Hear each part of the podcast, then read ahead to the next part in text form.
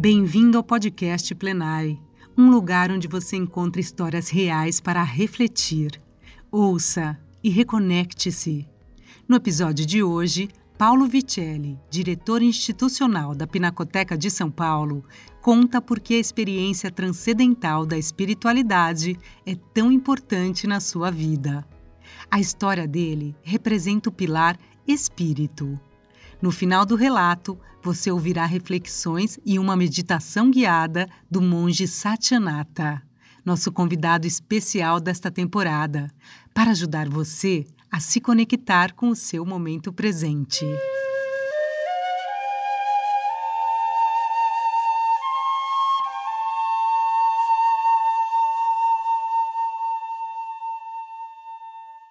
Na minha primeira vez no Sudeste Asiático, visitei a estupa de Shridagon, em Myanmar.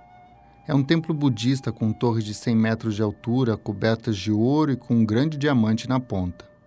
Ali eu vi pessoas em cerimônias de adoração ao Buda, banhando a imagem, colando folhas de ouro nas estátuas, cantando ajoelhados, com a mesma fé e devoção que eu tenho pela Nossa Senhora. E lá eu me lembro de pensar: será que eles não sabem que estão rezando para o Deus errado? E fiquei com isso na cabeça durante boa parte da viagem, até que entendi que não era sobre isso.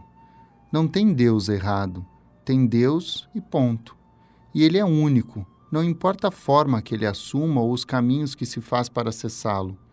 Todas as representações são formas de um único Deus, que é amoroso, que perdoa, que quer o bem e que protege, não importa se é em São Paulo ou em Rangoon. A minha ligação com a arte e com a espiritualidade vem desde a infância, e ela se deu de forma espontânea e natural eu era uma criança muito independente e agitada. Uma das minhas diversões, imagine, era ir sozinho ao Museu Histórico da cidade onde eu morava, Rio Claro, no interior de São Paulo. Isso com 7, 8 anos de idade. No mesmo quarteirão do museu morava uma benzedeira, e eu ia na casa dessa mulher umas duas vezes por dia. O portão ficava sempre aberto. Eu entrava na sala e tinha uma roda de pessoas sentadas e uma cadeira bem no meio. Aí eu sentava nessa cadeira e a mulher passava a mão na minha cabeça, enquanto o marido dela e as outras pessoas ao redor ficavam com as mãos espalmadas no ar. Ela pedia para eu rezar uma Ave Maria.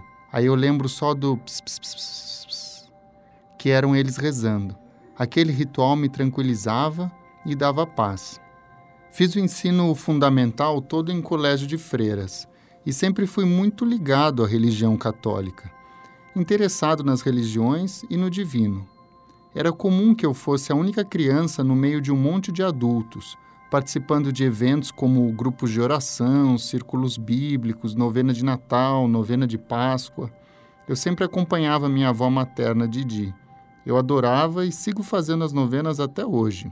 Eu já questionei até que ponto a fé é minha ou foi influenciada pelo ambiente em que eu cresci. Cheguei à conclusão que ela é minha mesmo. Houve o estímulo inicial da minha família, mas eu me apropriei da fé e hoje não vivo sem ela. Minha relação com Deus é muito pessoal e íntima. Considero Deus um amigo, desses que a gente pode tocar e abraçar.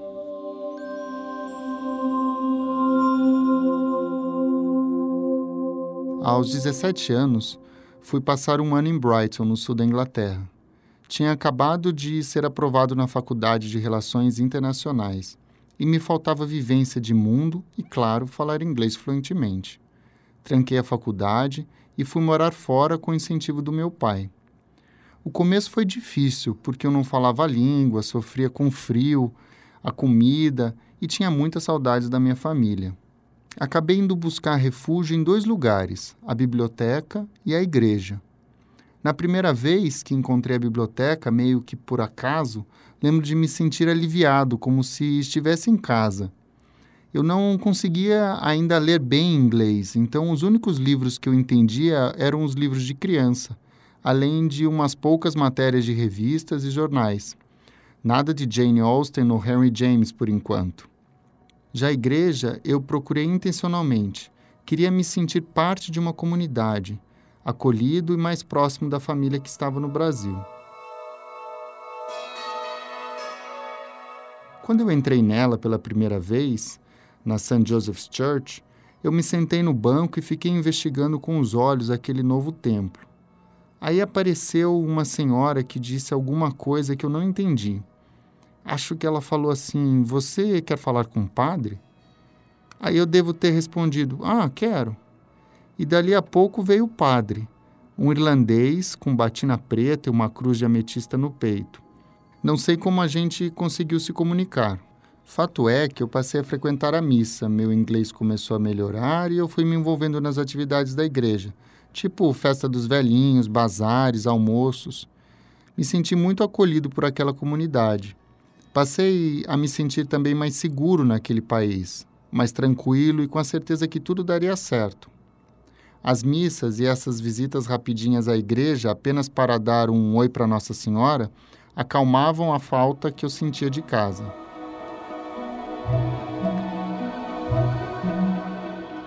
Como ainda não tinha sido crismado no Brasil, aproveitei aquele tempo na Inglaterra para resolver isso. A crisma é a confirmação da fé cristã e acabei recebendo o sacramento pelo bispo da região. Como sou muito devoto de Santa Teresinha do Menino Jesus, pude incluir o nome da minha santinha de devoção no meu nome de crisma.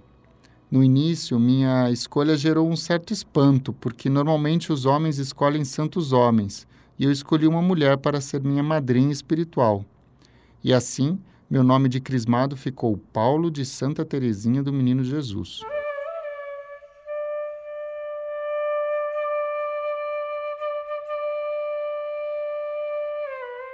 Foi na Inglaterra também que eu me liguei mais em arte. Sempre gostei e era interessado, mas eu quase não tinha acesso a esse universo em Rio Claro.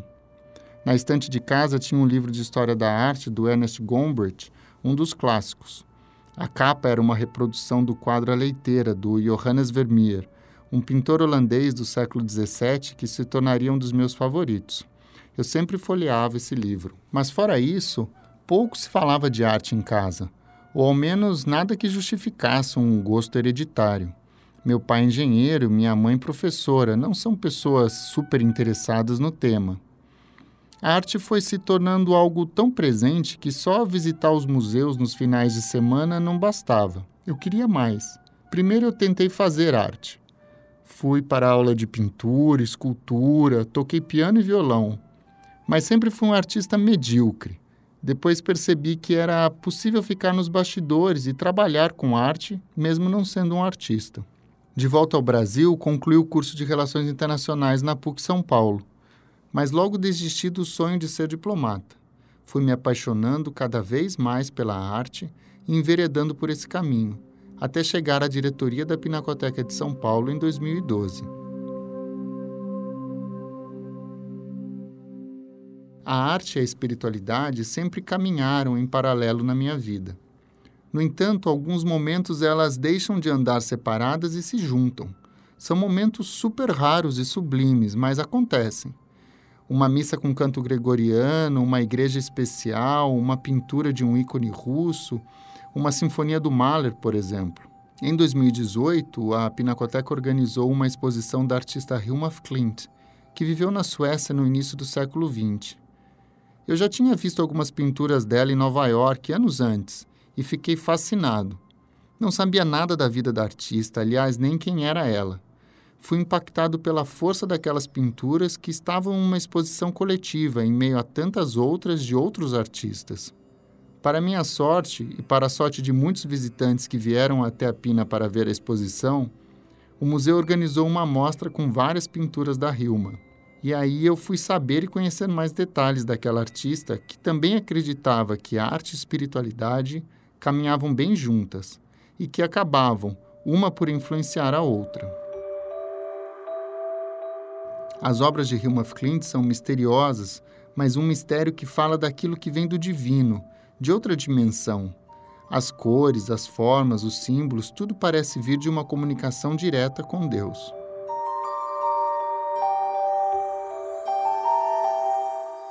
Quando as obras chegaram em São Paulo, eu não quis participar da montagem, porque eu gosto de ver a exposição pronta, assim como o público. No dia da abertura, recebi os convidados do museu e fiz algumas visitas guiadas com eles. Por duas vezes, Ao começar a falar sobre a obra, fiquei tão emocionado que mal podia continuar falando. As pessoas me olhavam e tentavam me consolar, tipo, tá tudo bem, é bonito mesmo.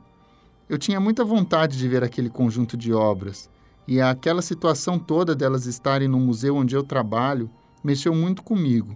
Eu não me lembro de ter me emocionado tanto como eu me emocionei nessa exposição. Quando o evento acabou, eu até mandei rezar uma missa para a alma da Hilma Clint na igreja de Santa Generosa em São Paulo.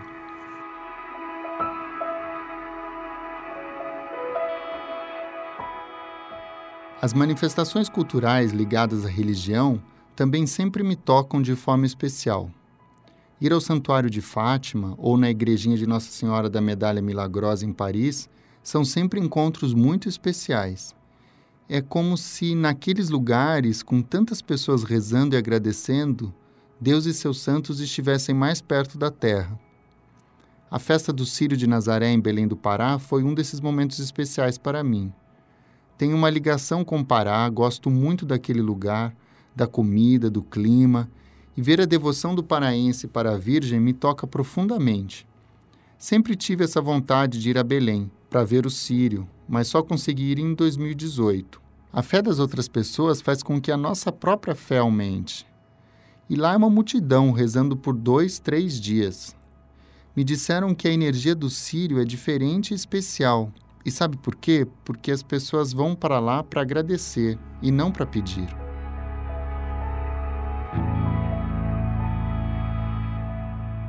Esse arrebatamento independe da religião. Posso me emocionar com uma procissão ou com o banho do Buda, como aconteceu lá em Mianmar. As pessoas acham estranho que eu seja religioso, porque eu uso óculos de armação laranja, visto camisa estampada e às vezes uso até saia. Não é exatamente o estereótipo de um carola. Eu sempre ouço, mas você é super católico e é diretor de um museu? Como se as coisas não pudessem conviver. Mas é o contrário. Crer em Deus e vivenciar esta fé me conforta e potencializa a minha experiência com a arte, e vice-versa.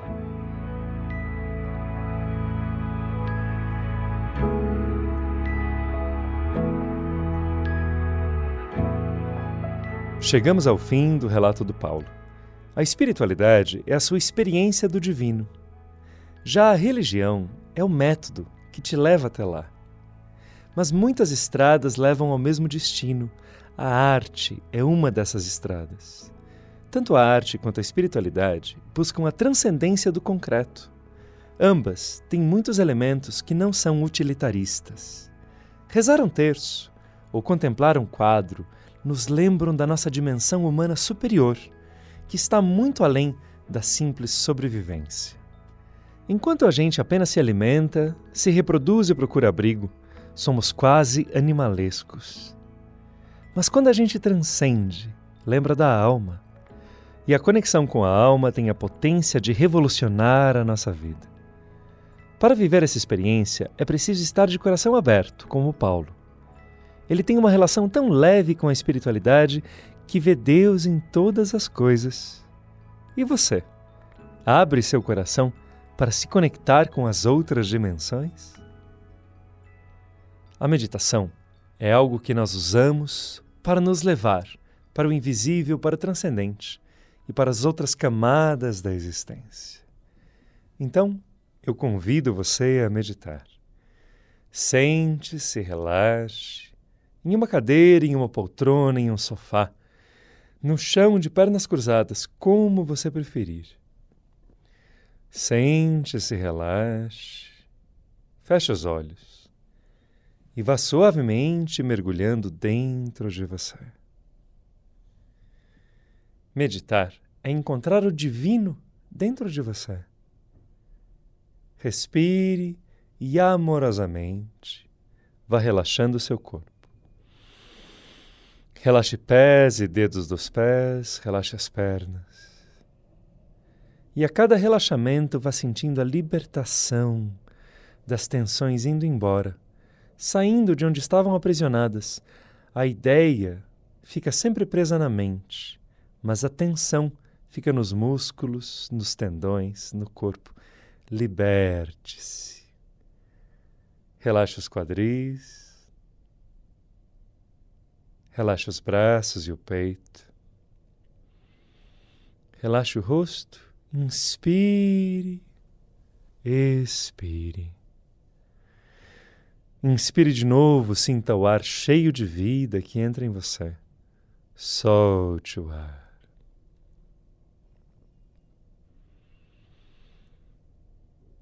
E tendo relaxado completamente, vá buscar em cada coisa a transcendência, o ir além, encontrar a própria essência, libertar a luz dentro de cada pensamento, dentro de cada assunto.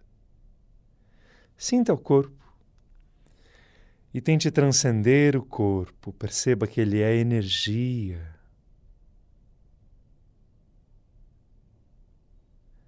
Sinta a mente e tente transcender os pensamentos. Perceba que eles são passageiros e que você é mais permanente.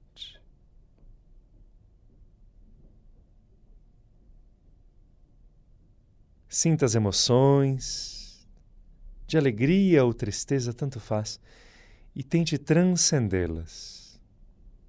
A sua consciência é o que está além das emoções. Sinta o mundo e tente transcender o mundo, encontrando a espiritualidade e o divino que está presente em todas as coisas. Busque a transcendência.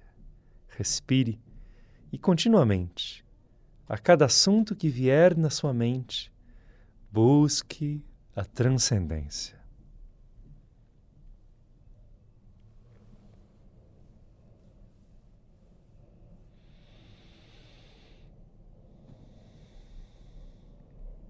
A busca pela transcendência leva ao silêncio, o silêncio interno.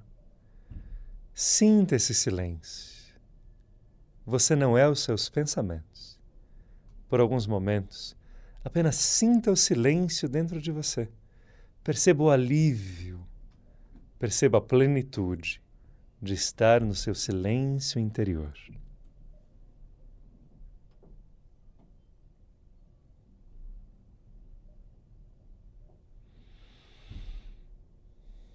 Respire e gradativamente, dentro do silêncio, no profundo do mais profundo, procure sentir a presença, a sua presença, mas também a presença divina em todas as coisas. Sinta a presença da infinita energia que sustenta toda a realidade. Sinta a presença divina em você, na matéria, no mundo. Sinta a presença divina a luz em todas as coisas. Sinta a presença.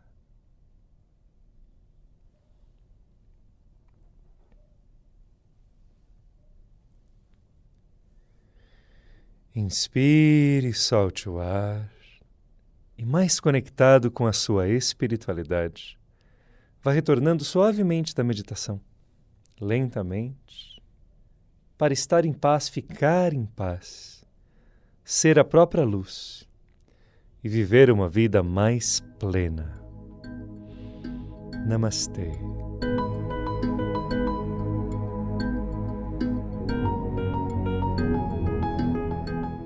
Nossas histórias não acabam por aqui.